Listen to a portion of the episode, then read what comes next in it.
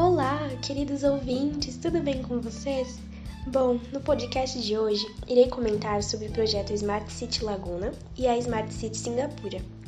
Bom, ambos os projetos visam melhorar a qualidade de vida das pessoas, como por exemplo, o objetivo de Laguna é modificar o plano arquitetônico das casas, com o intuito de deixá-las com um aspecto mais harmonioso e melhorar também o convívio das pessoas entre si. E de outro ângulo, a Smart City Singapura tem o objetivo de não somente melhorar a qualidade de vida de seus moradores, mas também a melhora do transporte e principalmente da economia. E a diferença entre esses dois projetos é a questão do desenvolvimento de Laguna ser um pequeno passo em meio a um estado dentro de um país em larga escala. Já Singapura, um grande passo em meio a um espaço que se tornou tão tecnológico e bem desenvolvido, mesmo sendo um país pequeno, ou melhor, uma cidade-estado.